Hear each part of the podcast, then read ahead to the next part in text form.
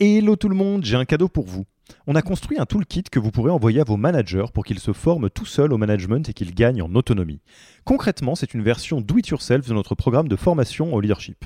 On a pris notre formation, on en a fait une version écrite sur Notion, une version vidéo avec plus de 9 heures de bonnes pratiques managériales et même une version podcast pour devenir super fort en management en faisant son running.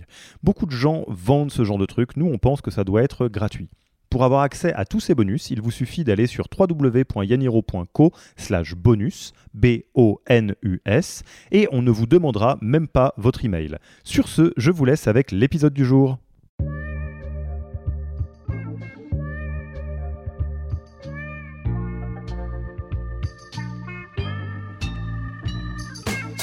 Bonjour et bienvenue dans le podcast du Human Factor.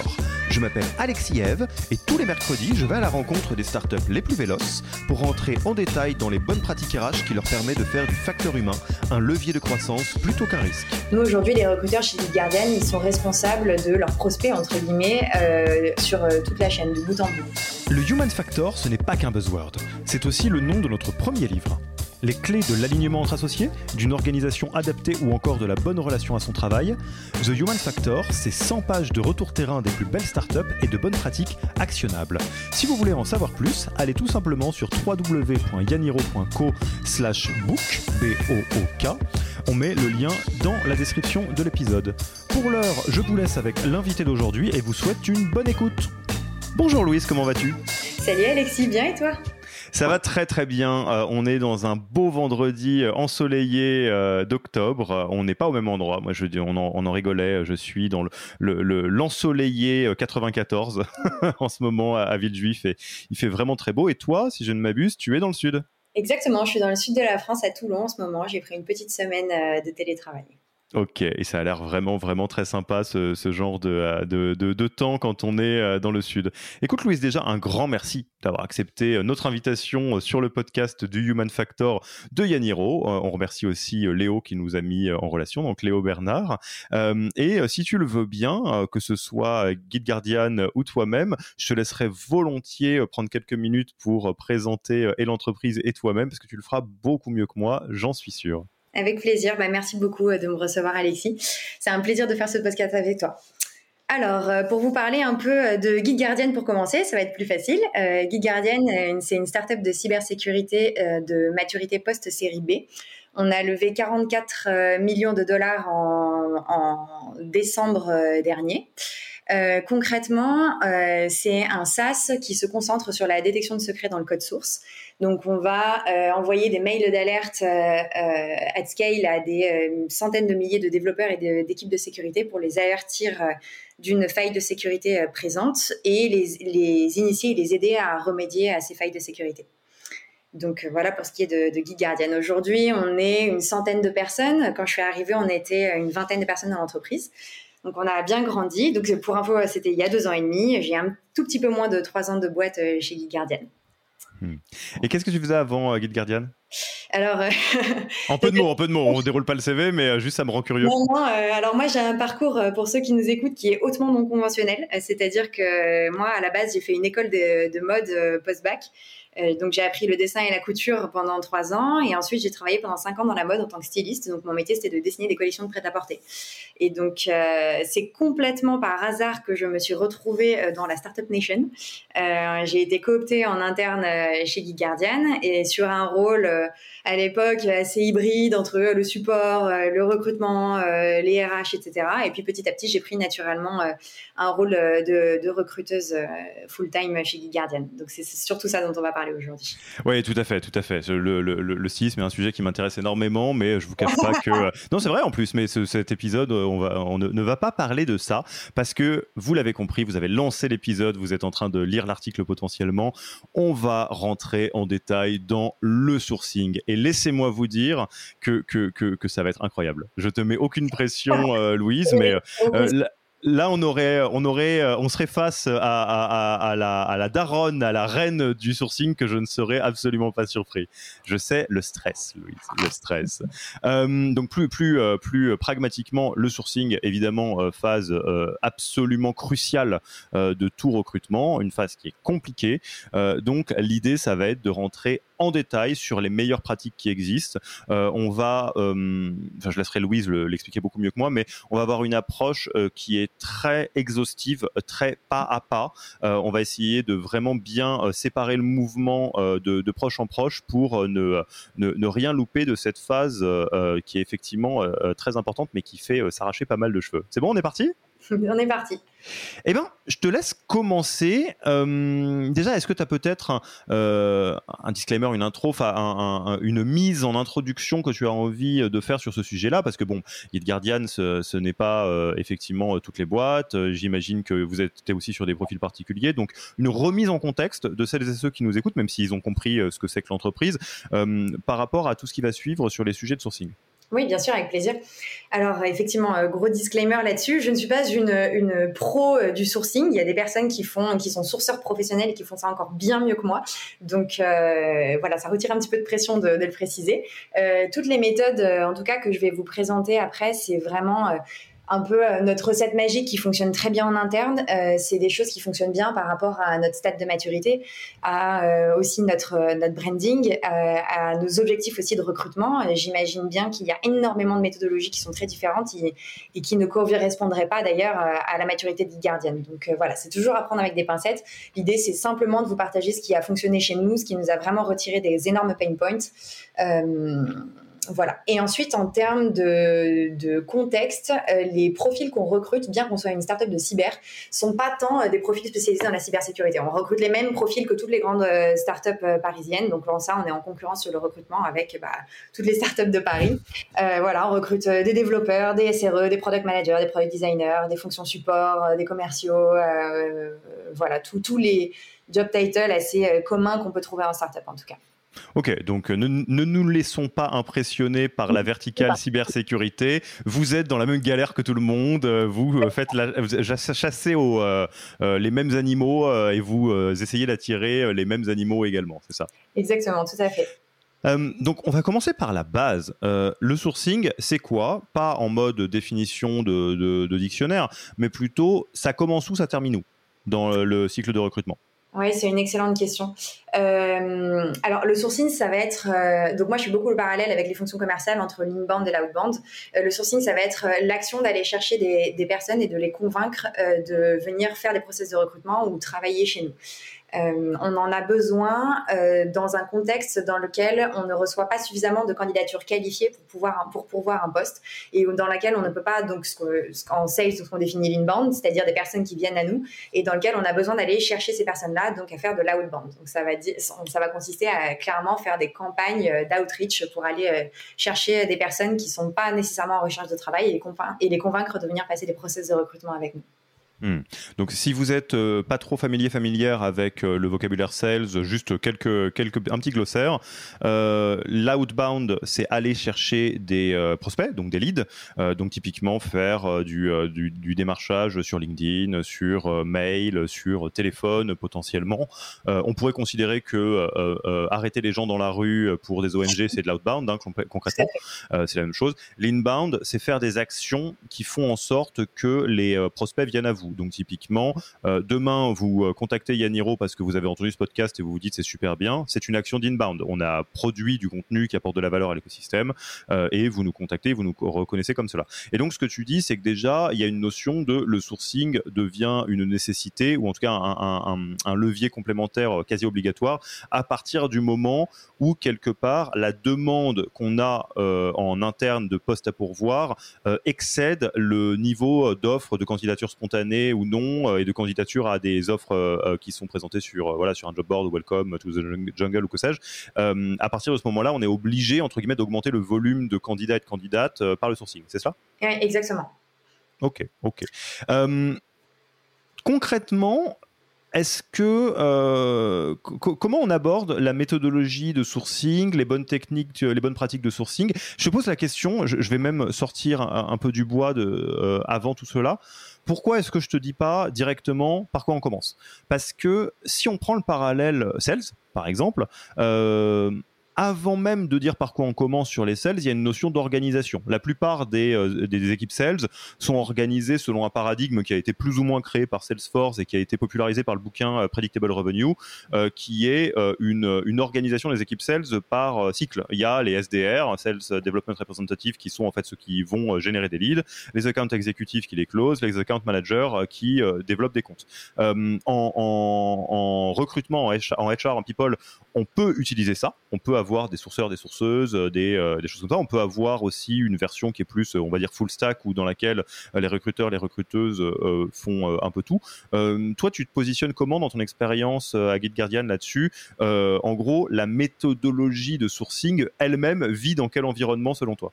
C'est une excellente question. Alors, nous, on a une équipe qui est encore une petite équipe dans laquelle on est quatre personnes. On a trois recruteurs plus moi-même. Euh, et donc, on n'a pas suffisamment encore scalé l'équipe, euh, ni des et on fait pas face non plus à des besoins de recrutement qui sont tels qu'on aurait besoin de, diviser encore toute la chaîne à, prendre une personne spécialisée, euh, effectivement en, sourcing qui ferait l'équivalent d'un job de, de, SDR, puis ensuite des recruteurs, etc., etc. Euh, et des coordinateurs au milieu, souvent qui font euh, la coordination, euh, qui schedulent les rendez-vous, etc.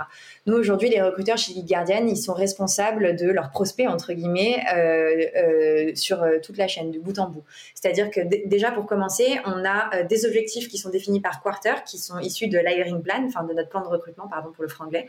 ce plan de recrutement est directement basé sur nos objectifs à atteindre, donc sur le business plan de, l'entreprise. Donc en ça, on est vraiment une équipe très, très, très business oriented. Et d'ailleurs, en interne, on reporte directement au CEO. On ne fait pas vraiment partie de l'équipe RH. On a un positionnement un petit peu euh, spécial chez Guardian Guardian par rapport à ça. Et, euh, et, donc, les recruteurs, déjà, on travaille par un système de ticketing, c'est-à-dire que pour avoir euh, une bonne méthode et pour être sûr que le travail soit bien fait, qu'on arrive à closer nos, objectifs et nos recrutements dans le temps qui nous est imparti, euh, on attribue un nombre maximum de recrutements à faire par recruteur en parallèle. C'est-à-dire qu'on considère qu'un recruteur ne peut pas bien recruter, ne peut pas bien suivre ses candidats ou bien sourcer pour plus de 4 à 6 rôles différents euh, en parallèle. Sachant que ces 4 à 6 rôles, on peut étirer légèrement cette bande euh, passante quand on a des job titles qui se dupliquent. Par exemple, je vous dis n'importe quoi, j'ai personne de mon équipe qui doit recruter euh, deux ou trois commerciaux, puis euh, euh, trois, trois autres job titles différents, bon, bah, l'action de sourcing qui va être mise en place pour recruter ces commerciaux, elle est exactement la même qu'on en recrute un ou qu'on en recrute trois. Donc, on, considère qu'on peut un petit peu étirer notre bande passante comme ça. Donc, pour commencer, bien qu'on soit effectivement sur ce modèle entre guillemets full stack ou 360, comme, suivant comment on l'appelle, chaque recruteur déjà a un système de, de, de, ticketing qui lui est attribué et dès l'instant où il pourvoit un recrutement, alors il y a un autre recrutement qui lui est attribué. Et on fonctionne comme ça euh, euh, jusqu'à la fin de l'année. Et on a besoin de ce Alors attends, de, parenthèse, je suis déjà fasciné. Hein. Euh, donc, mais, moi, je suis, c'est ma, c'est ma cam, hein, cette manière d'organiser les choses. Donc, évidemment, je suis très très client. Donc, juste pour comprendre, on refait la, on refait la séquence. le business, bon, le, business, désolé pour les anglicismes, mais bon, on va faire ça. Le business plan crée le hiring plan. Euh, on sait qu'on veut aller là sous 18 euh, mois et donc il faut recruter XXXXX. Euh, mhm. en tout cas, il y a des jobs, des postes à pourvoir. On va voir si c'est de l'interne, de l'externe, des choses. et après, on verra. Mhm. et ça, ça crée un backlog de d'offres à pourvoir. Et toi, tu sais que dans votre équipe de 4, vous êtes full cycle et que en parallèle, en dessous de 4, c'est pas assez. Au-dessus de 6, c'est beaucoup, à part s'il y a duplication sur les rôles. Donc, on prend les, euh, les, euh, les, postes à pouvoir les uns après les autres. J'imagine qu'il y a une manière de prioriser cela, tu m'en parleras après, mhm. euh, peut-être. et en gros, on les prend les uns après les autres. Et dès que c'est bon, en fait, bah, tu as développé un slot quelque part dans, ton, dans ta capacité, dans ta bande passante, et donc tu prends un autre job. quoi. Yes, exactement, c'est exactement ça. Ça, on en a besoin euh, quand on a euh, une équipe de recrutement qui est légèrement sous-dimensionnée par rapport aux objectifs de recrutement globaux. C'est-à-dire que si, euh, là en l'occurrence, c'est plus le cas, maintenant qu'on est quatre, on a une équipe de, recrutement qui est très bien dimensionnée par rapport à nos besoins. C'est-à-dire que ça nous permet de pas avoir à trop prioriser à l'échelle d'un quarter. On arrive à, gérer tous ces recrutements en parallèle à l'échelle de l'équipe. Mais si jamais on avait du, churn chez nous, donc on va dire des personnes qui partent et qu'il faut remplacer en plus, et qui viennent euh, s'empiler euh, au-dessus de nos objectifs de recrutement, alors là, effectivement, on rentre encore plus dans le besoin d'avoir ce système de ticketing. Ok, ok. Euh, et question peut-être qui, à moins que ça, ça mette longtemps à, répondre, parce que c'est mm. vraiment anecdotique. comment on priorise? Alors, euh, c'est pas les recruteurs qui priorisent, euh, tout simplement parce que euh, nous, on a une vision effectivement assez 360 degrés de l'entreprise. C'est-à-dire qu'on on a une petite équipe qui recrute pour tous les départements de la boîte. Donc, on va recruter pour les sales, le marketing, l'engineering, le product, euh, la finance, euh, on va recruter pour tous les départements. Donc, si moi j'ai euh, tous les membres de mon codir qui sont chacun représentant des départements et qui viennent me voir en me disant oui, ça c'est urgent, c'est urgent, ça c'est urgent, à la fin, moi, je n'étant pas le, fondateur, enfin fondatrice de l'entreprise ou n'étant pas un des dirigeants, je, je, ne suis, je ne suis pas capable à ma simple hauteur entre guillemets de dire ah bah voilà le, product c'est plus important que le marketing ou que l'engineering. Donc ces priorisations là, elles sont faites au niveau de la direction et, et elles sont faites en en bonne intelligence pour pouvoir nous permettre de, nourrir les, objectifs de l'entreprise. Par contre, ensuite, la façon dont on va dispatcher euh, les recrutements entre les recruteurs, euh, ça, on le fait de, on essaye de le faire de, sur de plusieurs façons. En fait, euh, déjà, chaque recruteur a des petites préférences. Donc, l'idée, c'est que chacun puisse se faire plaisir. Euh, ensuite, pour l'instant, et je dis bien pour l'instant, je sais que c'est pas le cas des boîtes qui ont qui scaleront plus tard, enfin ou qui ont déjà scalé, mais pour l'instant, c'est souhaitable pour moi que euh, tous les recruteurs de l'équipe euh, recrutent sur tous les job titles différents, sur tous les départements différents. Tout simplement parce que imaginons que sur 100 recrutements à l'année, on en a, je dis n'importe quoi, 30 en engineering, et qu'on arrive à tous les closer à, la fin du premier quarter, et qu'à la fin il reste que des recrutements qui ne sont pas de l'engineering à faire, et que j'ai un recruteur qui ne veut faire que ça, et ben je vais pas pouvoir le faire travailler sur le reste de l'année. Et donc, d'un point de vue stratégique pour l'instant chez nous, ce n'est pas encore souhaitable. Plus tard, quand on aura hmm. encore plus, plus, plus de recrutement à faire, plus de recruteurs, là, on commencera à diviser un peu les recruteurs en deux thématiques, on va dire, euh, une thématique plutôt euh, technique et puis une thématique plutôt euh, business et fonction support. Mais pour l'instant, chez nous, on n'y est pas encore. Euh, donc peut-être que ça peut aider les personnes d'une taille similaire qui nous écoutent. Et ensuite, l'idée, euh, voilà, c'est que chacun puisse se faire plaisir, que euh, de, de, rentabiliser les interlocuteurs aussi. un recruteur qui va recruter pour quatre départements différents et qui va peut-être du coup avoir huit interlocuteurs de recrutement, huit interviewers, ça va être compliqué à gérer. Donc on va essayer de, de rentabiliser le nombre d'interlocuteurs. et voilà, et la, et la difficulté des positions à recruter aussi. J'ai une dernière question avant qu'on commence à rentrer dans le dur euh, du sourcing, parce que euh, c'est aussi évidemment de l'organisation qui permet d'optimiser hein, euh, globalement et les ressources et le, rythme. Je, dans, le, dans le parallèle Sales, qui est donc une inspiration évidente, comme tu le précisais, est-ce que vous avez des objets? Est-ce que vous avez euh, des, euh, au-delà du fait que vous vous attribuez euh, les, différents candidats, candidates, les différents postes à pourvoir selon un système de ticketing, à quel point vous poussez l'aspiration sales en ayant soit des objets sur, j'en sais rien moi, des, du, du, temps de, du cycle de, de ah, d'attribution du job, ce genre de choses, ou, pour toi, est-ce que vous l'avez étudié? Est-ce que vous l'avez juste pas étudié? Ça me rend curieux. Oui, c'est une excellente question. Euh, aujourd'hui, on est encore dans une problématique dans laquelle nos objectifs sont relativement simples. C'est-à-dire qu'on a tous euh, du variable en tant que recruteur dans nos rémunérations et, euh, et qui représente 10% du package global. D'ailleurs, je vais être très transparente là-dessus.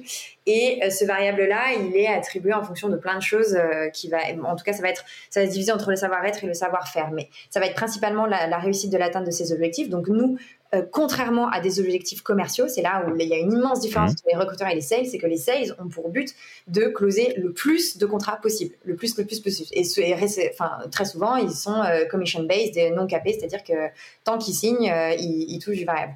et, on peut tout à fait voir pourquoi ça serait problématique pour des talent acquisition, ça. Et bah, exactement. Moi, en tant que head of talent acquisition chez Guardian, mon job, ce n'est pas de recruter, je le dis souvent, le plus grand nombre de personnes. mon, mon job, c'est de m'assurer que le plan de recrutement il soit respecté dans les temps et qu'il soit pas non plus dépassé. Ou en tout cas, s'il est dépassé, que, que, ça a été anticipé, que ça a été euh, approuvé, puisque ça représente, bah, au final, euh, du budget, euh, des ressources qui ont, impacteront l'entreprise sur deux, trois années plus tard, suivant les, projections de notre business plan. Donc, mon but, c'est de faire c'est de faire aussi un tri et que les recruteurs sachent recruter les bonnes personnes et filtrer aussi les bonnes personnes.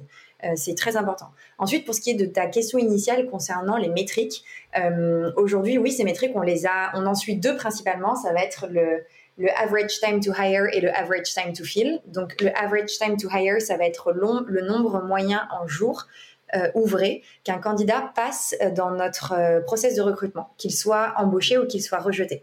Et ensuite, le average time to fill, ça va être le nombre moyen en jours dans lequel on va mettre une position, pardon, je pense en anglais, le, nombre moyen un jour, je vais y arriver, que l'on va mettre pour pouvoir une position. Donc à partir du moment où on ouvre une offre et à partir du moment où on close cette offre. Aujourd'hui, ces métriques-là, c'est des métriques que l'on mesure, que l'on observe, mais sur lesquelles on n'a pas encore d'objectif. Euh, tout simplement parce que euh, on a toujours réussi, euh, quarter après quarter, à remplir nos objectifs de recrutement. donc aujourd'hui, ça va être plutôt être une photo de notre performance qu'on va suivre, mais c'est une évidence que dans le futur, on, mettra des objectifs oui, par rapport à ça. Ok, très bien. Presque 20 minutes d'interview. On va commencer à parler euh, du, sourcing. On rentre dans l'étape 1, promis, mais euh, c'est des fondations qui sont extrêmement importantes. Euh, merci Louise de, m'avoir donc expliqué tout ça, d'avoir répondu à toutes mes questions un petit peu naïves volontairement. Comment on commence? Là, on a, on a attaqué, le ticket tombe, boum, il faut recruter tel, tel personne, enfin, il y a tel job offer à pourvoir. Qu'est-ce qu'on fait? Yes. Euh, alors, qu'est-ce qu'on fait? La première chose, c'est qu'on va. Euh, bon, alors je vais reprendre vraiment les fondamentaux. Euh, on écrit une fiche de poste. On met en point ensuite donc une scorecard qui va être, on va dire, la, le portrait robot idéal de la personne qu'on souhaite recruter en termes de compétences. on brief le recruteur, c'est extrêmement important. Euh, chez nous, les recruteurs agissent vraiment comme des business partners. Le but, euh, ça va être pour eux d'amener leur connaissance marché. Ça va être aussi pour eux de challenger un petit peu le hiring manager en, le faisant réfléchir, euh, en s'assurant aussi que les critères, on va pouvoir les, trouver. Et ensuite, on va diffuser ces offres. C'est hyper important. Donc là, comme on va parler de sourcing, on va partir du principe que malgré le fait qu'on ait diffusé nos offres partout, qu'on ait communiqué, qu'on ait fait de l'employer branding, de la cooptation, etc., on est quand même euh, en pénurie de candidats qualifiés et donc on va devoir euh, développer une approche euh, directe qui va être du sourcing. Oui, tout à fait. Donc, on a la, job offer, on a la scorecard, on a bien, c'est un truc qui est propre, bien défini, etc. On l'a diffusé sur les principales plateformes. Juste par simplicité, tu peux nous partager les, grands classiques selon les postes? Enfin, on a, on a la Welcome to the Jungle pour le euh, l'image employeur Vas-y, en, peu de mots. Euh, on a alors euh, Welcome to the Jungle se positionne maintenant comme un média, mais on a c'est bien sûr une job board, hein, des personnes postulent dessus. Et nous, on a un excellent ROI avec Welcome to the Jungle d'ailleurs. on multidiffuse nos offres en simultanément sur LinkedIn, Google, Indeed. Euh, Monster. Euh, après, on, sait aussi qu'il y a énormément de job boards qui euh, relaient nos offres aussi sur Internet de façon, voilà, enfin, ce qui échappe d'ailleurs un, petit peu à notre contrôle, mais il y a des plateformes, voilà, des job boards spécialisés dans les, dans les, dans les startups ou dans les entreprises qui font du remote, qui proposent du remote, etc., qui relaient aussi nos offres. Ok, donc ça c'est bon. on n'a pas trouvé où le volume de, candidats candidats n'est pas suffisamment satisfaisant. Enfin bref, en tout cas, on est obligé d'aller sourcer, donc on y va. Exactement, on y va. Euh, donc là, la difficulté principale à laquelle font euh, face beaucoup de recruteurs, c'est que, bon, ils savent contacter les personnes généralement, ils savent à peu près quoi leur dire, mais ils n'ont pas de méthodologie et donc, euh, ils, rapidement, ils, ils, génèrent pas suffisamment de candidats qualifiés. rapidement, ils se découragent et rapidement, l'offre à pourvoir reste ouverte trop longtemps et, ensuite les jobs s'accumulent les uns sur les autres. Euh, et il n'y a pas d'organisation, euh, enfin mauvaise organisation personnelle, du coup mauvaise organisation au sein de l'équipe et ça devient compliqué. Donc euh, mon but aujourd'hui c'est de vous partager on va dire deux choses. Un, la méthode et deux, les outils qui peuvent aussi vous aider. Donc, tous les outils que je vais, dont je vais vous parler plus tard sont des outils qui sont payants, qui souvent proposent des, trials gratuits. et, mais en tout cas, la méthode, même sans les outils, va déjà vous permettre de, de, de pouvoir avoir augmenté votre ROI. Ça, j'en suis persuadée. Hmm. Ok, bah, je, bah moi je t'écoute, hein. je, te laisse euh, dérouler, c'est, euh, c'est, euh, je, je, suis tout oui. Ok, très clair. Alors je vais vous parler de, de, alors on va apprendre deux méthodes. La première, ça va être une méthode de, de, de volume et la deuxième, ça va être une méthode au contraire ultra ciblée.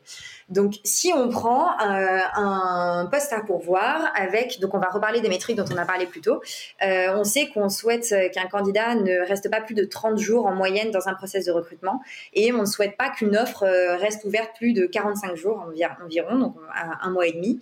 Euh, donc dans une première méthode dans laquelle on va faire du volume et dans laquelle euh, on ne souhaite pas déplacer nos, nos, métriques, à savoir un average time to fill d'environ 45 jours et un average to hire d'environ 30 jours.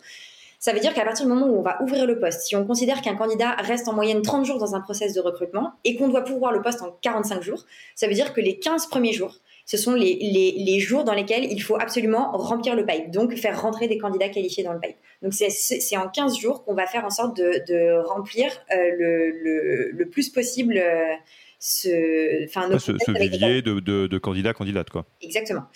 Euh, donc, pour faire ça, euh, on va donc ce que ce que je me suis appliqué à moi-même comme méthode et ensuite ce que j'ai transmis à mon équipe, euh, c'est assez simple. C'est donc la première chose déjà, c'est qu'on va établir une audience.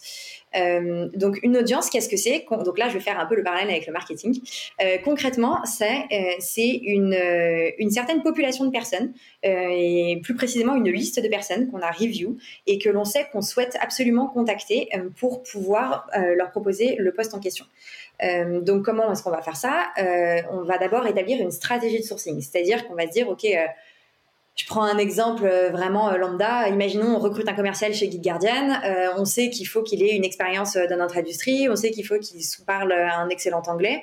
on va essayer de réfléchir déjà avant de se lancer sur LinkedIn. bien évidemment, il n'y a pas de secret, mais on sur une spreadsheet à part, on va réfléchir au, champ lexical, on va écrire nos booléens, on va euh, réfléchir aux filtres qu'on va appliquer plus tard euh, dans LinkedIn et à où est-ce qu'on peut trouver ces personnes-là. Euh, une fois qu'on a une image mentale de où est-ce qu'on va les trouver, bien évidemment, on va commencer nos recherches. Donc là, on va aller sur LinkedIn qui représente la plus grande database de candidats possible pour nous. Je fais une toute petite, un tout petit arrêt sur image là-dessus.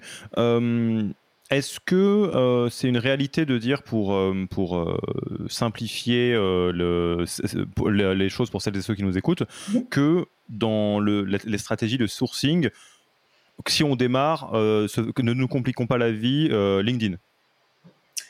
Ou est-ce que c'est pas si vrai que ça Ça va dépendre des profils? Alors, si demain, alors la méthode que je vais vous, vous partager, elle est, elle est, pour moi, elle est, elle est extrêmement efficace pour toutes les, pour pour recruter toutes les personnes qui sont présentes sur LinkedIn. Si demain je devais recruter, je ne sais pas, euh, des bouchers ou euh, oui, oui, oui, impossible. Euh, je pense pas du tout que je que je ferais ça et je vous déconseillerais d'utiliser cette méthode. d'où la, la, question. Euh, ouais, pardon. D'où la question préliminaire de où sont ces gens? Les sales sont vraisemblablement sur LinkedIn. Exactement. Oui, tout à fait. Ok. Donc vas-y, suis-moi. Je te laisse reprendre. Euh, non, non, je t'en prie. Euh, de toute façon, à travers une rapide recherche euh, sur LinkedIn, on est capable d'avoir une idée un petit peu de, la démographie de personnes qui s'y trouvent et de, la taille de l'échantillon dans laquelle on va aller chercher. En, en deçà d'une certaine taille d'échantillon, ce qui n'est jamais arrivé, effectivement, ce sera peut-être pas pertinent d'aller voir sur LinkedIn. Euh, donc, on va commencer à segmenter euh, toutes ces listes de personnes qu'on a envie de contacter. Donc, euh, concrètement, ce que je, ce que je conseille, c'est de créer une audience. Donc, une audience, concrètement, ça va être une liste de personnes qu'on souhaite contacter, qui soit pas trop, trop grande. la taille idéale pour moi, et j'ai mis très longtemps à, à, la trouver, c'est entre 80 et 100 personnes, on va dire 80, 120 personnes maximum que je souhaite contacter. Ces personnes-là, évidemment, je vais aller voir leur profil un à un à la main pour m'assurer qu'elles correspondent vraiment bien au profil ou en tout cas au poste euh, que je souhaite pourvoir. Ça va me demander du temps de review ces personnes-là euh, euh, une à une. C'est pour ça qu'on va pas créer des audiences qui vont faire 300 personnes. On va essayer de passer maximum une minute par profil et donc sur 100 personnes, ça fait déjà 100 minutes. Donc c'est beaucoup déjà de temps accordé au sourcing. Donc une fois qu'on a construit donc ce que nous on appelle chez nous en interne une liste de prospects, hein, on va devoir donc on va la mettre de côté cette liste dans un premier temps et ensuite, on va s'attaquer au copywriting. Donc concrètement, le copywriting, ça va être les, messages qu'on va leur envoyer pour euh, les convaincre de, de, nous accorder un petit peu de leur temps pour qu'on puisse euh, leur pitcher euh, le poste à pourvoir et, ensuite les faire rentrer dans un process de recrutement. Donc là, c'est une partie qui pour moi est extrêmement importante parce que si euh, après tout le temps qu'on aura passé à vraiment euh, réfléchir à une scorecard, euh, se synchroniser avec le hiring manager, bien écrire une stratégie de, de sourcing, cibler une audience qualitative, etc., qu'on aura review à la main, si on écrit des messages qui sont pas pertinents, qui sont génériques ou pauvres en sens, eh ben on va complètement tuer le temps qu'on aura passé à, construire cette audience. Donc pour moi, je pense que ce serait même l'étape la plus importante en soi. Mmh. quand vous allez rencontrer une personne, n'importe quoi, dans un, enfin n'importe où, dans un événement, dans la dans, dans la rue, vous, bien évidemment que vous n'allez pas leur dire des choses génériques et des phrases préfabriquées. Donc euh, là, il va falloir se poser les, bonnes questions. Et donc j'ai quelques petits tips euh, à partager aussi pour écrire un, un bon copywriting. Hmm. Pour, pour l'instant, déroule tout, qu'on ait un peu la vision globale, et je vais te poser un million de questions, t'imagines bien. Hein, Très clair. Euh, donc, concrètement, euh, déjà, euh, pour contacter des personnes, il faut que vous prévoyez des relances. C'est extrêmement important. On va écrire des messages qui vont pas être euh, des messages isolés. On va écrire des séquences de messages. Donc, c'est-à-dire que si moi j'ai envie de rentrer en contact avec toi, je vais t'envoyer un premier message, puis un deuxième, puis un troisième, puis un quatrième, puis en fait, je pourrais t'envoyer un nombre très important. il n'y a pas de, de, de, nombre idéal de combien de messages est-ce qu'il faut envoyer. En fait, tant que vous vous êtes pas pris un red flag d'une personne, vous vous êtes pas fait incendier, vous ne pouvez pas déduire le nombre de messages idéal à envoyer. Euh, très souvent, euh, dans des séquences commerciales, c'est des, des, métriques qui sont assez connues. Parfois, c'est euh, au bout du quatrième ou cinquième message qu'un prospect répond de façon positive ou négative. Chez nous, on en envoie environ 3 à 4 suivant les profils.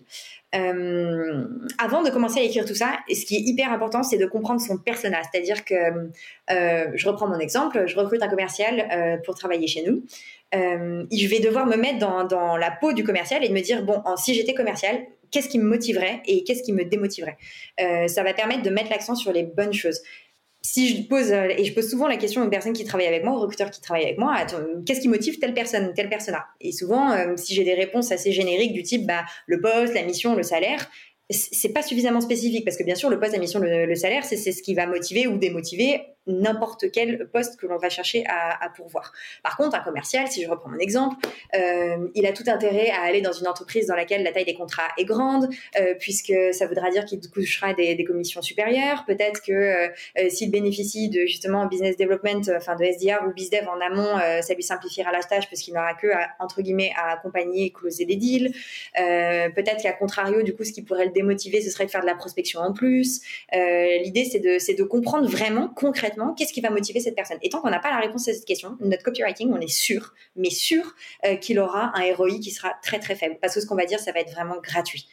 Du coup, euh, les quelques tips que je vous aurais, c'est déjà bien comprendre votre persona dans les détails. Euh, si vous ne savez pas ce qui motive ou démotive les rôles que vous recrutez, allez poser des questions aux personnes qui travaillent avec vous en interne. Allez interviewer, faire de la discovery sur des, sur des jobs.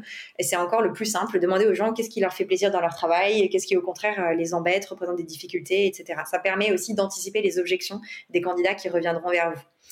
Euh, ensuite, je dirais que relire à voix haute ce qu'on écrit, c'est extrêmement important.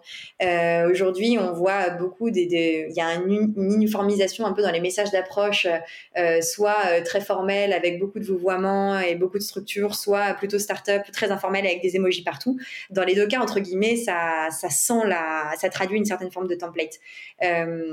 Euh, je dis souvent euh, que euh, un bon copywriting, c'est un peu pour les filles qui nous écoutent, euh, comme le make-up, un make-up nude très naturel. Euh, c'est hyper difficile à avoir, c'est hyper structuré, on y a passé du temps. Alors qu'un mauvais make-up qui va se voir tout de suite et qui va être très criard, on va le remarquer instantanément. Donc pour moi, le copywriting, c'est, ça, ça, se transfère un petit peu par rapport à ça. L'idée, c'est de vraiment bien réfléchir, fignoler son message, retirer tous les mots qui sont gratuits, les mots de liaison qui pourraient être enlevés. Relativement structurer son texte, mais qu'il soit court ou qu'il soit long, ça n'a vraiment aucune importance tant que ce que vous allez amener, ça va être euh, substantiel, qu'il va y avoir vraiment une, de la valeur. Euh, n'écrivez vraiment rien de gratuit. Et ensuite, euh, ne dites pas tout tout de suite, puisque comme on va relancer les personnes, on va leur écrire une deuxième fois, une troisième fois, une quatrième fois. Euh, tous les arguments entre guillemets que vous allez présenter à votre persona, bah, ce serait dommage de les mettre tous dans le premier message. Déjà, la personne qui va vous lire, certainement qu'elle va pas tout retenir, et en plus, vous allez avoir besoin de vous rappeler à elle plusieurs fois. Et donc, l'idée, ça va être de distiller tous ces arguments au sein de, des plusieurs messages.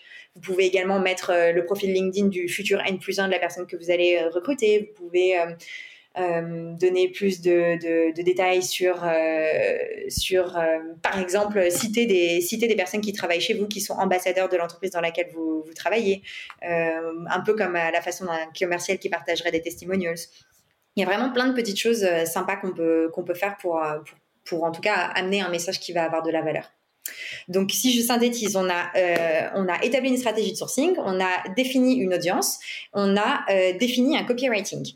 Euh, donc, ce copywriting, euh, oui, dernière chose très importante à bien sûr à, faire, c'est que suivant le canal de communication que vous allez employer pour rentrer en contact avec les personnes, donc ça peut être du LinkedIn, ça peut être du mail, ça peut être du SMS, ça peut être, euh, il y en a qui sont très créatifs qui font ça sur WhatsApp, enfin, même par lettre, j'ai envie de vous dire, qu'importe, il faut que votre copywriting soit adapté au canal, c'est très important.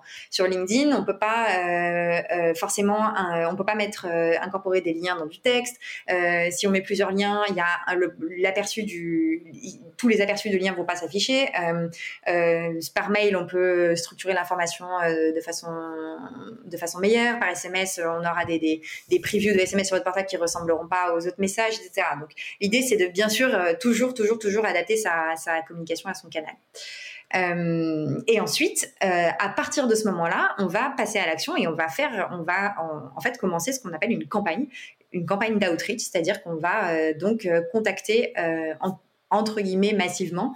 Euh, je prends bien audience, voilà, notre audience n'est pas non plus massive, mais on va contacter euh, cette audience. Et en fait, euh, très souvent, ce que je vois, et donc vous voyez, la prise de contact, elle arrive en fait loin dans la méthode, elle arrive à la fin, c'est l'aboutissement du fait qu'on a matché trois éléments entre eux qui sont un copywriting, une audience et une stratégie de, de, de prise de contact.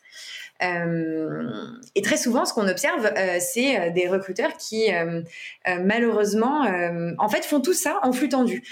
préparent pas forcément leur copywriting à l'avance, contactent les personnes au fur et à mesure, perdent le fil de où ils en sont, qui est-ce qu'il faut relancer plus tard, etc., etc. Et au final, comme c'est pas fait de, de façon séquentialisée, mais que c'est fait tout en parallèle avec beaucoup de context switching, eh bien à la fin on est perdu. Et c'est là qu'on se démotive et c'est là qu'on n'a euh, pas suffisamment de candidats. Et, en plus, on va pas pouvoir mesurer entre guillemets le ROI d'une campagne. Euh, et donc ensuite vient le fameux débat euh, qui me tient vraiment énormément à cœur de, est-ce qu'on personnalise ou pas ces messages. c'est une question que je, personnellement je n'ai jamais compris. C'est une évidence que quand vous contactez des personnes, le message que vous allez leur donner, il est adapté pour ces personnes. Hmm. Et après, il y a une différence énorme entre adapter un message pour une personne, donc passer potentiellement 10 minutes à écrire un message pour une seule personne, donc multiplier ça fois 100, c'est énorme, versus écrire un message euh, qui va très bien s'adapter à 50 personnes, 60 personnes, 100 personnes. C'est notre audience.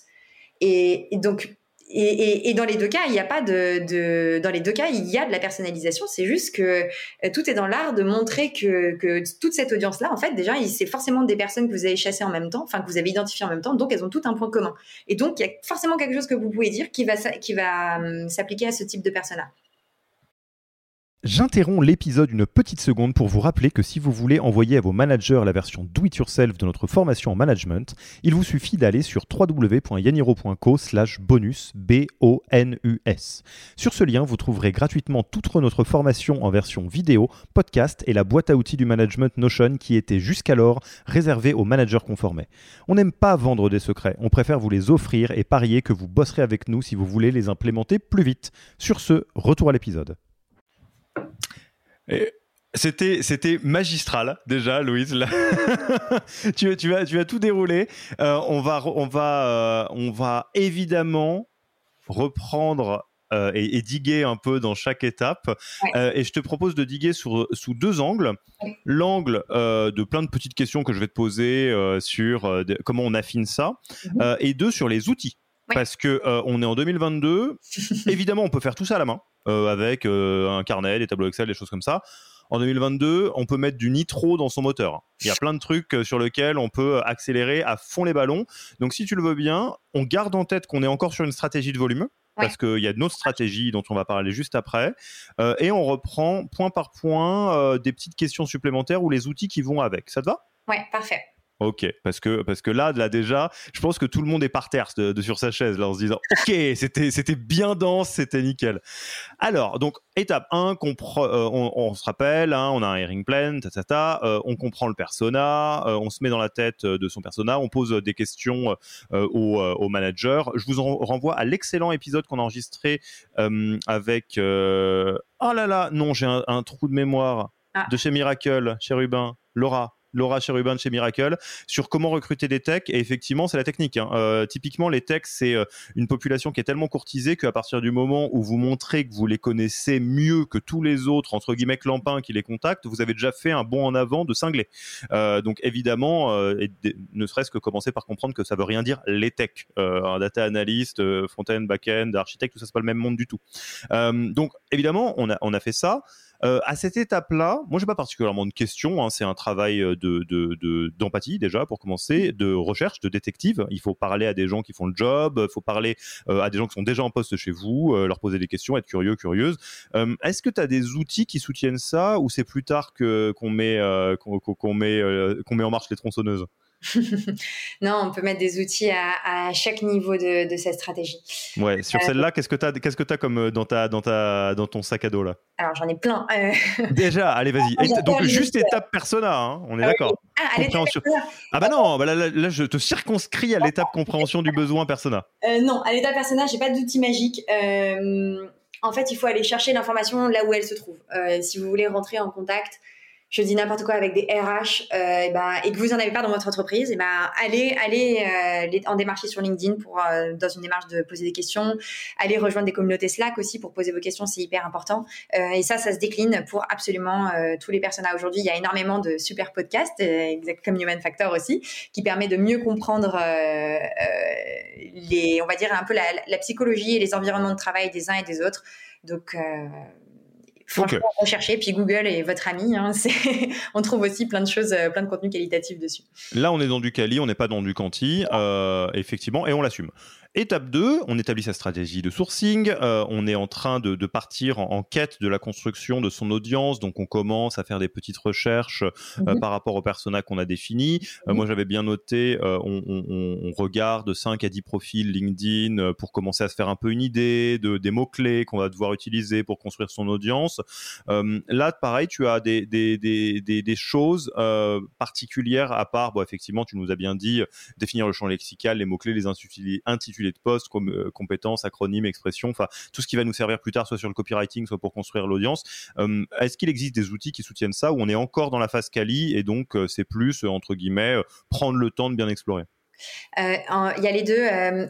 moi, ce que j'aime bien faire, c'est j'aime bien me baser sur un fichier qui a été écrit par, enfin qui a été créé par Pierre-André Fortin, euh, il a un super euh, site internet qui s'appelle Free Sourcing Tools et concrètement c'est une spreadsheet qui s'appelle euh, un Boolean Builder et dans lequel vous allez rentrer tout un champ lexical de mots clés et on va vous générer automatiquement grâce à des formules des des, des requêtes booléennes.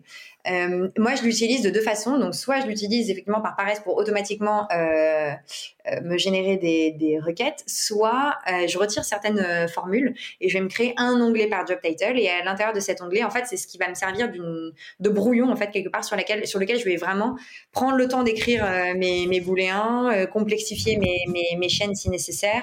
Et je vais surtout le faire en dehors de LinkedIn volontairement parce qu'un outil, et ça c'est le pouvoir des outils extraordinaires, c'est qu'il ils enferment la réflexion à l'intérieur, euh, ils enferment votre réflexion à l'intérieur de, leur euh, fonctionnement quelque part. Et nous, on veut pas ça. À cette étape-là, on veut rester créatif. On veut, on veut penser avec son bon sens, avec euh, toutes les informations qu'on a reçues en amont.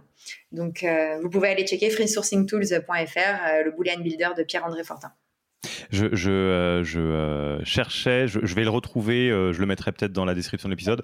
J'avais un outil de ce genre-là qui permettait de, traduire un peu ce que vous avez en tête en, en LinkedIn, plus ou moins. C'est peut-être celui-là en réalité. Ok, donc là, on arrive au moment où on construit les audiences. Là, j'imagine qu'il y a plein d'outils. c'est parce que c'est le moment où effectivement on a fait un peu de, de chemin depuis le papier et le, stylo, hein, globalement. peut-être moi, j'aurais quelques questions quand même, des questions peut-être euh, très naïves, mais c'est à ça que je sers sur ce podcast. Euh, première chose, est-ce qu'on fait une différence entre les gens en poste ou les gens en recherche à ce stade-là, où tu les considères exactement de la même manière, tu fais un vivier et on verra bien ce qui se passe? Non, moi je fais pas ça. Euh, déjà, tout simplement parce que l'outil, la licence LinkedIn que j'utilise, c'est une licence qui s'appelle Sales Navigator, qui ne permet pas ça. C'est une licence plutôt orientée commerciale. Et hum, et sur laquelle, alors peut-être que les personnes qui utilisent recruteur euh, euh, ont une opinion très différente de moi, mais même les personnes qui se déclarent en recherche, euh, fondamentalement ne peuvent plus l'être. Et puis c'est aussi dommage de se limiter à certains profils qui sont par défaut en recherche, alors que d'autres personnes qui pourraient tout à fait être convaincues facilement. non, je fais aucun filtre, je me laisse aucune limite en fait à cette étape. Je vais et puis en plus il y a d'autres façons aussi de trouver effectivement des personnes qui sont potentiellement open to work en recherchant par mots clés, etc. Mais c'est pas du tout quelque chose que, personnellement je fais. c'est peut-être un tort, hein, tout est débattable. Ouais, ouais, non, mais on, vérifie. Jusqu'à présent, ça vous a plutôt euh, bien, réussi, hein, l'approche. Donc, euh, je, je, constate, je, me posais juste euh, cette question. Ok. c'est quoi les tools qu'on utilise à, partir de cette étape-là? Yes, donc pour établir son audience, concrètement, nous, on travaille beaucoup sur LinkedIn, tout simplement parce que qu'importe où vous allez chercher votre audience, que ce soit sur Meetup, sur Dribble, Kaggle, n'importe quel euh, CVTech, etc., généralement, vous allez à un moment donné extraire cette donnée et vous allez essayer de la recroiser en recherchant des profils LinkedIn pour essayer de, contacter ces personnes soit sur LinkedIn, soit, leur mail, soit sur leur mail, etc. Et donc, à chaque fois, on revient sur LinkedIn. Euh, donc, nous, on va, on va, suivant les profils, on partons du principe qu'on fait assez simple et on commence par ici. Euh, donc, on utilise une licence qui, est payante, qui s'appelle LinkedIn Sales Navigator. On va construire des listes de prospects, donc des lead lists, euh, et qu'on va review ensuite euh, à la main pour s'assurer que les personnes qu'on a, qu'on a présélectionnées sont bien les personnes qu'on a envie de, de, contacter. Et ensuite, cette liste-là, on va pas la laisser dans LinkedIn. Parce que l'étape d'après, ça va être de, d'extraire de, la donnée de LinkedIn, c'est-à-dire de, de, trouver des, des des informations personnelles qui vont nous permettre d'entrer en contact avec ces personnes, puis de les contacter effectivement. Donc on va extraire euh, ces, ces lead lists avec euh, à l'aide de Phantom Buster par exemple ou euh, de Text AU aussi dont on parle un peu plus récemment, qui se positionne un peu comme concurrent de Phantom Buster. En tout cas, on va on va utiliser des, des, des, des bots qui vont faire ça pour nous et, et on va sortir cette information de LinkedIn. Hmm. Ok, donc on reprend, on construit l'information initiale sur LinkedIn euh, grâce à Sales Navigator. Mm-hmm. Puis on va pas rester sur euh, euh Sales Nav euh, et donc sur LinkedIn. Mm-hmm. Ensuite, on va extraire ça et on peut utiliser Phantom Buster ou TextAU, c'est ça? Exactement. Et, et, l'enrichissement de données, tu le, parce que tu parlais d'aller récupérer de la data pour enrichir tes profils. Un, tu le fais pourquoi Question naïve. deux, tu le fais avec quoi? Ah, parce que j'imagine que tu as des outils qui te permettent de faire ça. Oui. Alors, euh, encore une fois, je vais, là, on présente cette méthode-là d'une façon très, très, très segmentée avec euh, plein d'outils différents. mais certaines plateformes sont plus complètes que d'autres. Parfois, vous pouvez interfacer les outils entre eux, etc. Mais on va dire que. Oui, de façon séquentielle. Tu fais euh, bien de le dire. Tout ça, quand vous avez l'habitude, je prends juste, il y en a un certain nombre que j'utilise, dont Phantom Buster, mhm. c'est invisible. Hein. Une fois qu'on a setupé le truc, ça se fait tout seul après. Mm, mm, exactement. Euh, donc concrètement, pourquoi on enrichit sa donnée? Donc déjà, enrichir la donnée, ça signifie euh, concrètement euh, partir d'une information initiale, donc là en l'occurrence un compte LinkedIn, un profil LinkedIn, et trouver plus d'informations personnelles sur le compte LinkedIn d'une personne. Donc nous, ce qu'on va, ce qu'on va évidemment chercher à trouver, ça va être des numéros de téléphone, des adresses mail. Euh, des profils euh, GitHub, euh, si c'est des développeurs, des profils Behance pour des designers par exemple, des, sites personnels, etc. Et donc là, il y a plein de sites, vraiment, il y a énormément de sites qui vous permettent de faire ça, qui ont généralement tous des, des trials gratuits.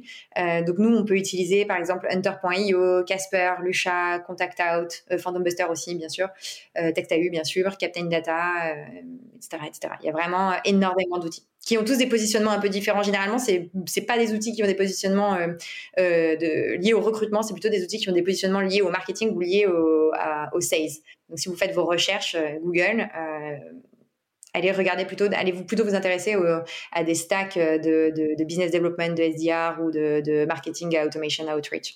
Ok, on, on, le redit, hein, si ça vous fait un peu tourner la tête, on peut tout à fait faire ça à la main il n'y a pas de problème. Hein. Donc, euh, on ne se laisse pas impressionner et à la limite, tester les outils les uns après les autres jusqu'à ce que vous compreniez vraiment à quel point ils vous facilitent la vie. Euh, règle générale de l'automation, l'automation, c'est aller plus vite sur un truc qui marche déjà. Donc euh, on fait le truc à la main, euh, on, comprend, puis on se dit bah tiens cette étape-là je peux euh, l'accélérer grâce à ce truc-là et donc on le fait après. On le fait pas dans l'autre sens parce que sinon c'est là où on fait des bêtises. Oui exactement. Les, outils ne sauvent personne. en fait un outil sans méthode ou sans les bons contacts de toute façon ne vous donnera absolument aucun résultat.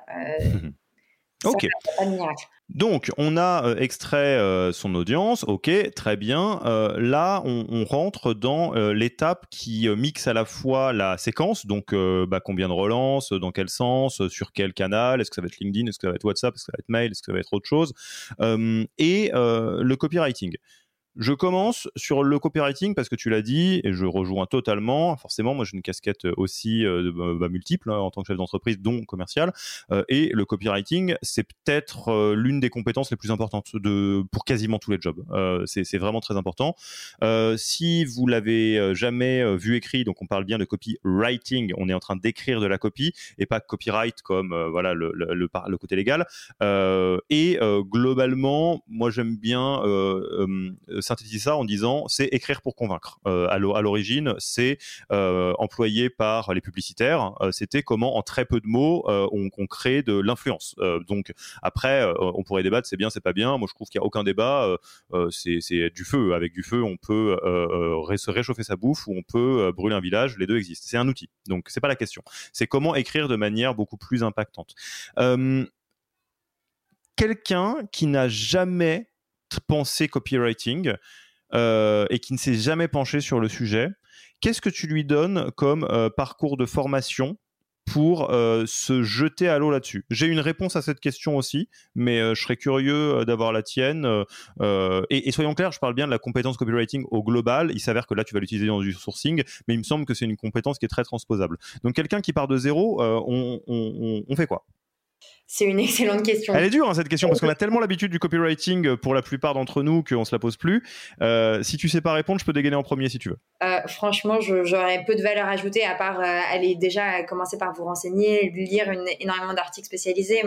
Personnellement, je, je, fais beaucoup de choses par bon sens. je considère que euh, se, poser les bonnes questions à soi-même, essayer d'aller lire des mauvais messages qu'on reçoit et des bons versus des bons messages de démarchage, essayer de comprendre pourquoi c'est des bons messages, c'est déjà très important.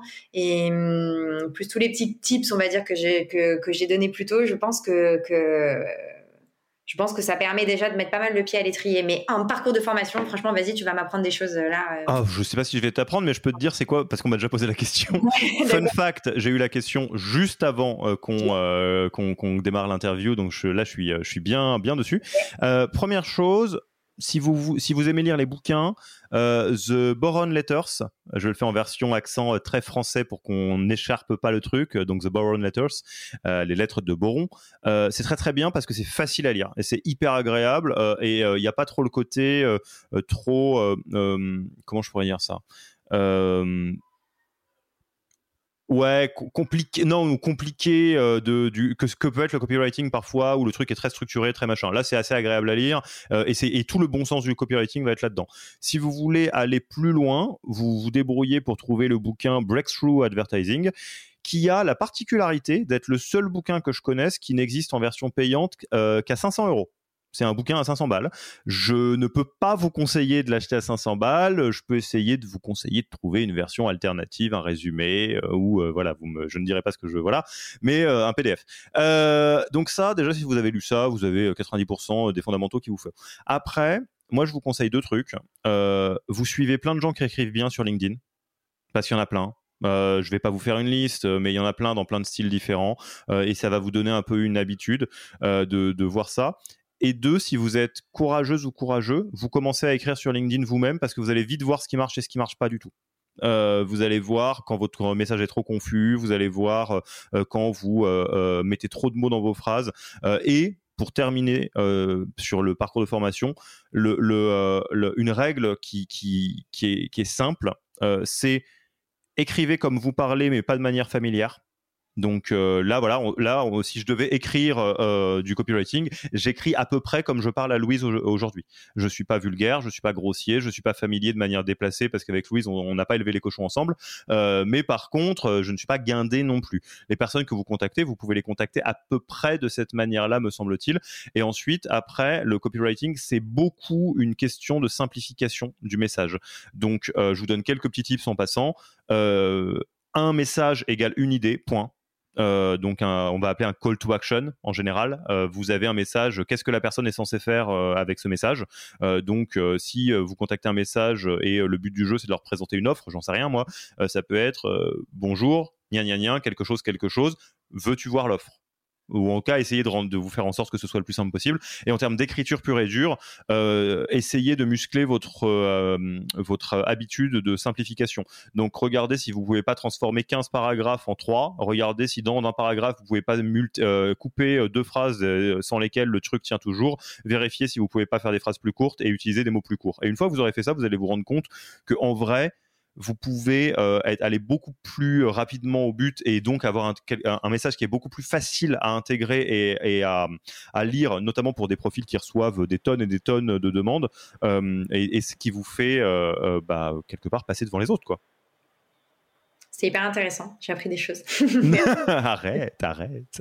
Euh, donc, voilà, ça c'est copywriting. Euh, de toute façon, effectivement, euh, de base, vous utilisez le mot-clé et, débrouillez-vous. Vous allez bien réussir à vous former. en termes de tools, pour lancer les campagnes, on utilise quoi? Alors ça, c'est ça, c'est une excellente question. c'est peut-être le plus important. C'est vraiment ce qui va vous permettre de faire la différence. concrètement, pourquoi je vois une valeur ajoutée à utiliser des, outils qui vont permettre d'automatiser les prises de contact? Tout simplement parce que pour le coup, euh, l'outil le fera mieux que vous. Honnêtement, euh, dans tout process répétitif dans lequel il y a une variable humaine trop importante, il y a forcément une variable d'erreur. Euh, même si vous êtes la personne la mieux organisée de la Terre et que vous mettez des, reminders dans tous les sens sur vos agendas, etc., à un moment ou à un autre, s'il n'y a pas une méthodologie concrète et si on n'a pas un outil qui nous aide à faire ces relances de façon automatisée, etc., on risque d'oublier des candidats, on risque de commencer à, courir sur son LinkedIn ou sur sa boîte mail pour aller répondre à des personnes qui nous ont répondu tout de suite. Et puis petit à petit, on va être noué dans un flot de messages, etc. Et on risque de, perdre un petit peu le contrôle. Euh, donc, on peut, sachez que la méthode que je vous ai partagée, c'est, en fait, elle est constituée de grandes étapes. Euh, on peut la complexifier énormément euh, de plein de façons différentes. Donc déjà, euh, concernant les outils, on peut euh, contacter des personnes sur, et faire de l'automatisation dont on appelle monocanal euh, par opposition à du multicanal. Donc concrètement, euh, quand on va contacter des personnes euh, de façon bah, monocanal, ça va être sur un seul canal de communication. Donc imaginons que je souhaite rentrer en contact avec toi, Alexis. Euh, je vais utiliser par exemple que ton portable ou que ton mail ou que ton LinkedIn. Et je vais automatiser ces relances espacées de plusieurs jours entre chaque sur le même canal. Pour euh, des outils comme LinkedIn, on peut tout à fait euh, utiliser euh, un outil qui s'appelle Linked Helper, qui fait ça très bien. Phantom Buster aussi permet d'utiliser des mini flows et pour automatiser des envois de mails. Alors là, il y en a, je vais même pas rentrer dans les détails, il y a, des, centaines d'outils d'envoi de mails qui vous permettent de programmer des relances, etc. Ensuite, pour ce qui est de faire du multicanal, donc là, c'est autre chose. Concrètement, j'adore cette approche et quand je l'ai découverte, ça a vraiment euh, euh, stimulé toute ma curiosité et le côté geek en moi. Euh, c'est qu'on part du principe, donc pourquoi faire du multicanal? Donc concrètement, on va contacter des personnes sur plusieurs canaux de communication différents. Et on va le faire parce qu'on part du principe qu'une personne qui ne répond pas, euh, on ne peut pas déduire grand-chose du fait qu'elle ne répond pas à notre message. C'est-à-dire que ça peut être une combinaison de facteurs euh, très divers. Ça peut être qu'elle n'est pas disponible à ce moment-là, qu'elle a oublié, que votre message lui a pas plu, ou tout simplement qu'elle l'a jamais euh, ouvert ou jamais regardé parce que c'est pas le bon canal de communication sur laquelle l'appeler. Imaginons, enfin moi par exemple, j'ai horreur des personnes qui m'appellent sur mon sur mon portable perso, qui vont scraper cette donnée sur mon LinkedIn et qui vont ensuite me contacter. Donc par défaut, je ne réponds pas, je bloque les appels, etc. Par contre, quand on m'écrit sur LinkedIn ou quand on m'écrit par mail, je réponds toujours parce que je trouve que c'est moins invasif.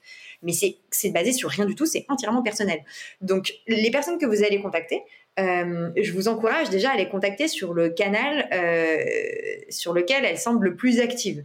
Euh, donc ça, il n'y a pas beaucoup de façons de le savoir parce que chaque personne, chaque individu est différent, mais on va dire que chaque grande population a ses petites habitudes.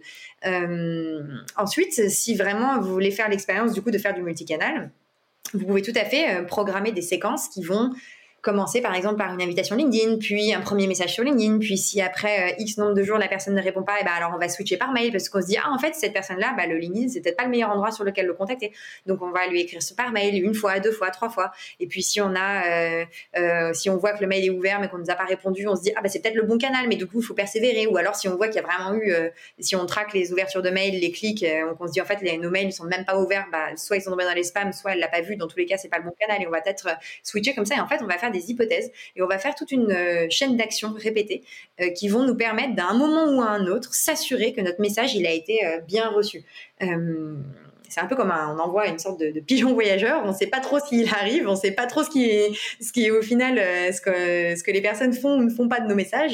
En tout cas, pour multiplier nos chances euh, de, que notre message euh, leur parvienne, eh ben, on va switcher de canaux de communication. Et donc, pour faire ça, bien évidemment, encore une fois, c'est faisable à la main, mais là, on rentre dans quelque chose de beaucoup plus complexe. mais vous pouvez le faire avec plusieurs outils. Donc là, je vais vraiment faire honneur aux outils français, puisque je vais vous en citer qu'un seul qui n'est pas français, mais parmi les personnes qui font ça très bien, il y a LGM, donc LGM acronyme pour la Growth Machine, Growth comme la croissance.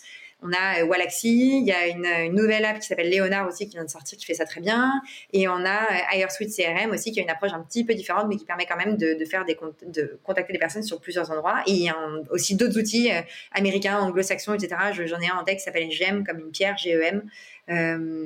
Mais on va essayer de faire tourner l'économie française. Exactement. Petite pensée, ouais, parce que c'est que des, des super outils, hein, tout ça, effectivement. Exactement, c'est des super outils qui en fait vont euh, vous, automatiser euh, une tâche qui a, enfin des tâches qui ont euh, qui n'ont aucune valeur ajoutée pour vous.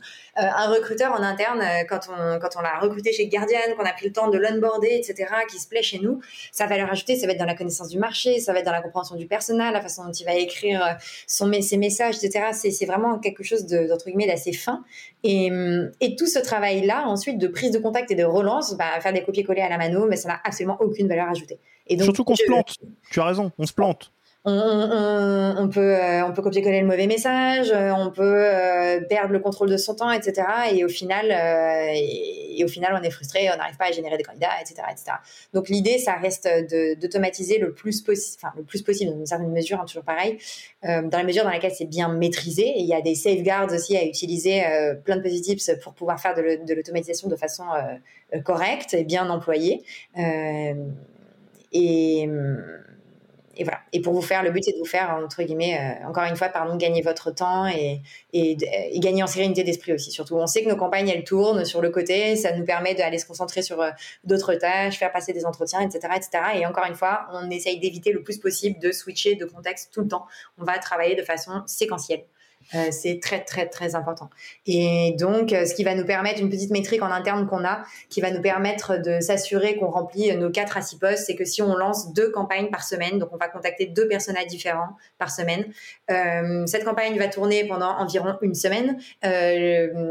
si on espace trois relances entre de 2 à 3 jours chaque, ça fait environ entre 5 à 8 jours ouvrés à la louche. et, donc, on a besoin qu'une campagne se termine, bien évidemment. On n'a pas, on n'a pas envie qu'elle dure dans le temps pendant des mois et des mois. On a envie qu'à un moment donné, elle se termine. Et, euh, et ça, ça va nous permettre de, bah, d'un coup, quasi mécaniquement, en fait, de, de faire, de remplir euh, petit à petit nos pipes de recrutement pour pouvoir switcher d'un rôle à un autre euh, de façon très sereine, en n'étant jamais débordé, en gardant le contrôle sur, sur son sourcing. Et, et, voilà, ça nous permet de pas être au four et au moulin en même temps, mais d'être au four pour, pour hmm. contacter des personnes. voilà, laisser puis au moulin. Puis aller au moulin pour aller passer des entretiens, faire des, des, des réunions avec nos manager, suivre nos objectifs, etc. Euh, etc. Et, et, et, du coup, la, stratégie, quand tu es euh, sur quelque chose de, de moins euh, masse, moins volume, c'est un dérivé de celle-là ou c'est quelque chose qui n'a rien à voir? Non, ça reste un dérivé. En fait, c'est effectivement. alors, je voulais vous parler de deux méthodes. La première, effectivement, c'est quand on va faire du volume. Donc, on va faire du volume sur des postes sur lesquels on arrive à trouver des, on arrive à piocher dans des populations qui soient assez importantes. Euh, pour des postes très spécialisés, euh, sur lesquels on sait qu'il y a peu de personnes et que ces personnes-là ont des pouvoirs d'influence importants. Et si on leur contacte euh, en leur disant euh, pas des choses très quali, entre guillemets, on risque de là vraiment de, de, de se faire un peu red flaguer, d'avoir en tout cas de d'entamer un petit peu notre réputation et c'est pas du tout ce qu'on souhaite. Et donc pour les postes un petit peu plus complexes, euh, on va aller, euh, on va passer par les mêmes étapes. On va construire une audience, mais cette audience elle va être beaucoup plus petite. Elle va être peut-être d'une vingtaine, d'une trentaine de personnes. Euh, on va faire toujours l'hypothèse quand on construit plusieurs audiences hein, d'ailleurs, parce que la première audience et la première campagne que vous allez faire, elle va peut-être pas vous permettre de, de générer suffisamment de candidats. Vous allez peut-être besoin d'en faire une deuxième ou une troisième. Donc d'ailleurs, la première petite aparté, euh, on va juger qu'elle est pertinente si vous avez beaucoup de réponses, euh, qu'elles soient positives ou négatives, mais si les gens vous répondent de façon respectueuse et qu'ils vous remercient de les avoir contactés. Si vous avez vraiment aucune réponse, euh, soit c'est pas du tout les bons canaux de communication, soit vraiment euh, c'est des mauvais messages envoyés à des mauvaises populations entre guillemets. Et donc dans ces cas-là, on va faire des hypothèses, d'où la stratégie de sourcing. On va peut-être faire deux, trois stratégies de sourcing différentes pour un même poste, et ensuite on va aller euh, tester campagne numéro 1, puis campagne numéro 2, puis campagne numéro 3 si jamais les deux premières n'ont pas euh, généré suffisamment de volume. Et donc euh, ensuite, quand on va faire, euh, quand on va adopter une stratégie beaucoup plus personnalisée, donc là, on va faire des, audiences, des tailles d'audience qui sont beaucoup plus faibles, et on va euh, leur écrire un contenu qui va être adapté. Donc encore une fois, là, on va augmenter la personnalisation, puisqu'il y a forcément une partie du message qui va être applicable à toutes les personnes que vous allez contacter, mais il y a une partie du message qui va pour le coup être applicable uniquement au parcours très personnel d'une personne. Et là, l'idée, c'est d'expliquer à cette personne pourquoi vraiment on pense qu'elle a les compétences pour venir chez nous, qu'est-ce qui, quelle va être la valeur ajoutée qu'elle va nous amener, euh, pourquoi on a besoin d'elle, etc., etc. Euh, et donc dans ces cas-là, euh, on va faire des choses, bah, du coup fatalement à la main, en tout cas pour ce qui est des premiers contacts. Après, vous pouvez toujours automatiser les deuxième, troisième relances, qui soient les mêmes pour tout le monde, et, vous pouvez le faire sur du monocanal ou du multicanal, et vous pouvez encore complexifier tout ça en, en rajoutant ce qu'on appelle des identités, à savoir, imaginons moi Louise en tant que Head of Talent Acquisition, je recrute euh, un futur VP chez Guide Guardian. Euh, bon, voilà, je, certainement que cette personne, euh, les personnes que je vais contacter, euh, bon, répondront ou pas au message que je leur envoyer suivant la, la, que ça représente pour leur parcours. Et euh, pour multiplier mes chances euh, d'avoir euh, une réponse, je peux tout à fait embarquer un de mes co-founders et faire en sorte que un des, des messages qui, qui, partent viennent de leur profil LinkedIn ou de leur boîte mail, etc. L'idée et, et, alors ça, c'est une bonne pratique qui est applicable, qui est pardon applicable sur tous les rôles que vous recrutez, même en faisant de l'automatisation de rajouter les futurs N plus 1 dans la boucle, etc. Ça, ça, aide en fait à renforcer, à appuyer son message et, et ça a un impact positif. Donc on va dire qu'on repasse par les mêmes étapes, on va juste le faire de façon beaucoup plus personnalisée sur des plus petits échantillons de personnes. Il y, a euh, euh, un calcul que tu as fait juste avant qui me semble très applicable dans l'autre sens sur la partie, maintenant que je vois l'approche que tu as de, jouer sur le curseur de la personnalisation, en fait, en réalité, à, travers les mêmes étapes. Euh, tu disais, oui, 10 minutes à personnaliser un message, c'est pas beaucoup, mais si vous avez 100 personnes, ça fait 1000 minutes, c'est énorme. Bah, on peut l'envisager comme ça. Alors, moi, c'est c'est Oussama Hamar qui l'avait présenté de cette manière-là à l'époque du, du Startup Food, au tout début The Family, etc. Et ça m'avait parce que j'ai trouvé que c'était très très malin. Euh, et c'était à l'époque des des, euh, des euh, gross hacks euh, dans tous les sens où on scrapait des bases de données de cinglés, etc. Où on avait pour le coup envie d'utiliser les outils à tout va. Et il disait non mais attendez, si votre cible, votre audience, enfin les gens à qui vous voulez parler, c'est 50 personnes, vous prenez votre téléphone et vous les appelez. Vous n'allez pas commencer à créer des machines de guerre pour tout automatiser pour un petit nombre de personnes. Et, et ce que j'aime bien, c'est que effectivement, on pourrait virtuellement considérer, ok, euh, pour un poste, on a euh, 500 euh, minutes euh, à, à, allouer. Est-ce que je vais plutôt essayer de toucher 500 personnes sur lesquelles je vais passer une minute parce que je sais qu'il y a un vivier, que c'est machin, ou est-ce qu'il y a tellement que trois personnes sur ce poste que, je vais y passer deux heures pour chacun, mais de toute façon, évidemment que je dois les passer. Auquel cas, on fait des trucs alambiqués, on fait intervenir le founder, on essaye de rencontrer dans un salon, pourquoi pas. Là, le niveau de personnalisation est sans fin après, mais j'aime bien cette approche-là qui va dépendre à la fois du côté critique du poste, de la taille du vivier. Euh, enfin, c'est un peu comme ça, quoi. Exactement. L'idée, c'est de rester toujours, toujours, toujours pragmatique, quoi que vous fassiez, de toute façon. Euh, effectivement, euh, créer des machines de guerre pour entre guillemets pour pour recruter peu, de postes. Peut-être que les personnes qui nous écoutent sont pas forcément dans des entreprises qui ont tellement de croissance que qui sont sûres de, de, multiplier par trois leurs objectifs de recrutement chaque année. Et donc, dans ces cas-là, on peut tout à fait se satisfaire déjà d'une bonne méthodologie avec les bons reminders aux bons endroits, avec un certain temps alloués euh, par poste. Euh, l'idée, effectivement, de, de toute façon, c'est toujours, il faut toujours se demander, il faut toujours mettre en mettre entre guillemets des des objectifs en face de, moyens qu'on a à nos dispositions. et, et on peut pas faire des miracles de toute façon, et donc on va toujours essayer de rentabiliser bien sûr nos moyens pour faire en sorte qu'avec qu'avec une certaine somme de moyens, on arrive à avoir les plus les plus grands les plus grands possibles. Mais Bon, bah écoute, euh, Louise, c'était une masterclass. Euh, moi, euh, j'ai, j'ai, adoré. Non, mais vraiment. Et, ça me permet, enfin, je, le dis plein de fois et, et, je le redis parce que c'est, c'est, c'est clairement ce qui, ce qui transpire dans tout ce que tu viens de dire le futur des pratiques RH se situe dans le growth et le sales, euh, parce que c'est la même chose. Euh, vous l'avez bien compris, un outil comme Walaxy, Walaxy euh, au quotidien, c'est prévu pour aller chercher des prospects, hein. et, et c'est pas très grave parce que chercher des candidats ou des candidates, c'est pareil. et, j'aime beaucoup moi considérer que toutes les personnes qui qui ne s'intéressent pas du tout à ce qui se passe en growth ou en sales et qui se disent bah non les RH ça n'a rien à voir vous vous coupez d'une source d'inspiration monstrueuse. Euh, donc, euh, c'est, moi j'aime beaucoup euh, ton approche effectivement qui pioche à la fois dans des bonnes pratiques qui existent déjà, tout en l'adaptant à un contexte qui est différent. Donc, je dis, je répète, merci pour la masterclass, Louise. On passe tranquillement à la fin de l'interview.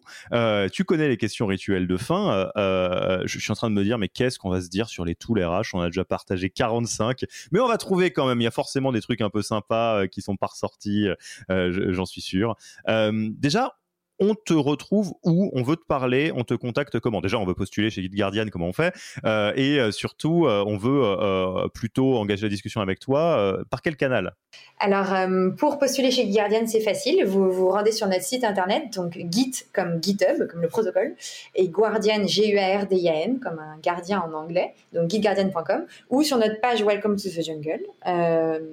Et ensuite, pour rentrer en contact avec moi, bah, vous pouvez euh, m'écrire tout simplement sur LinkedIn. Euh, voilà, je vous répondrai avec plaisir. Ok, très bien. Est-ce qu'il y a un livre, un podcast ou un blog que tu aimerais recommander aux auditeurs et auditrices? Euh, Oui, il y en a plein. Il y a un podcast que j'adore, qui est un podcast américain qui est produit par une radio qui s'appelle NPR, que certains d'entre vous doivent connaître, et qui s'appelle How I Built This par Guy Raz, et qui concrètement interview énormément de fondateurs d'énormes de, scale-up américaines qui sont pour, pour la plupart devenues des boîtes cotées d'ailleurs euh, et qui reviennent sur leur parcours entrepreneurial. C'est vraiment génial. Euh, et en termes de livres, alors bah, pour le recrutement, il y a Full Stack Recruiter qui est vraiment la bible euh, des recruteurs.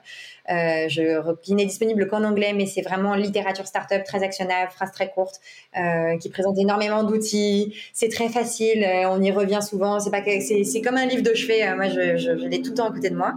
Et un autre livre que j'ai adoré lire pendant le premier confinement, c'est qui s'appelle Never Split the Difference en anglais, ou euh, Ne coupez jamais la poire en deux, de Chris Voss, qui est euh, un un ancien négociateur du FBI qui négociait pour des prises d'otages et qui a écrit un livre sur la négociation et c'est génial. C'est déjà c'est hilarant à lire.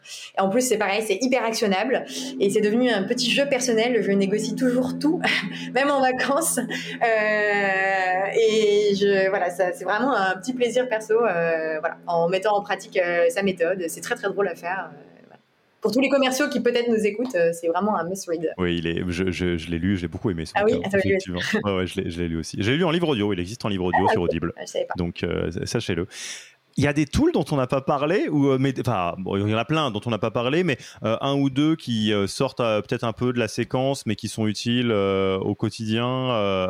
ou est-ce qu'on dit qu'on va remettre là la liste et, et puis c'est une bonne question. On n'a pas parlé d'ATS. Euh, bon, ouais, tu as une préférence sur l'ATS Non, j'ai pas vraiment de préférence euh, sur les ATS. Euh, j'utilise Tim Taylor, qui est un ATS d'origine suédois, qui fonctionne très bien personnellement. mais on aurait pu tout à fait en souscrire à d'autres aussi qui s'équivalent. pareil, c'est un marché assez mature. Euh, non, je pense que côté outils, on a, on a beaucoup fait le tour. On a, on a, fait... dans lequel on pourrait faire un épisode entier dédié juste à ça. Euh, je pense qu'on est. Ok. Et, euh, et enfin, euh, tu connais notre tradition préférée dans ce podcast parce que toi-même tu en viens. C'est euh, l'ami Léo Bernard euh, qui nous a qui nous a présenté qui au moment de choisir qui est la personne la plus incroyable de son entourage, bah, c'est toi qui tombe. Donc c'est te dire si moi j'ai hâte de savoir qui est la personne la plus incroyable de ton entourage. Tu l'as compris. Si tu es à ma place, tu passes le micro à qui? Alors, je recommanderais certainement Stella Walter, qui est VP People chez Luco, qui est une fille vraiment géniale et je crois que tu n'as pas fait d'épisode euh, avec elle encore. Et, Le Luco de l'assurance. Oui, exactement. Oui, tout à fait. Et qui est, qui est, vraiment, qui est vraiment super. Euh, et donc voilà, je ne peux que te recommander d'échanger avec elle. Euh, voilà. Stella, tu nous écoutes déjà, première chose, au moment où euh, Louise doit identifier parmi plusieurs personnes qui est la personne la plus incroyable. Et ben c'est toi, euh, c'est toi, euh, Stella. Et d'autre part, tu es évidemment la bienvenue sur le podcast du Human Factor de Yaniro. Donc, euh, on rentrons en relation, discutons, voyons si on va faire un super épisode. J'espère que les auditeurs et auditrices ont aussi hâte que moi. Louise, c'était un plaisir de, bah, de terminer cette semaine à tes côtés, parce que pour moi, il est voilà vendredi 18h30, donc je vais aller faire autre chose que du Yaniro ou que du Human Factor, et c'était vraiment une manière parfaite de, de terminer. Donc, écoute, encore un grand merci pour ton temps et à la prochaine. Bah, merci à toi, Alexis. C'était un vrai plaisir. C'était mon premier podcast, donc j'étais vraiment euh, ravie de le faire avec toi. bon week-end. Salut. Au revoir. Merci d'avoir écouté cet épisode. S'il vous a plu et que vous ne voulez rater aucun nouvel épisode, abonnez-vous à la newsletter en allant sur le site www.yaniro.co. Et à mercredi prochain pour le prochain épisode. Merci d'avoir écouté cet épisode. Petit rappel, si ce n'est pas encore fait, pour accéder à notre formation en management dans sa version gratuite, il vous suffit d'aller sur www.yaniro.co bonus, B-O-N-U-S.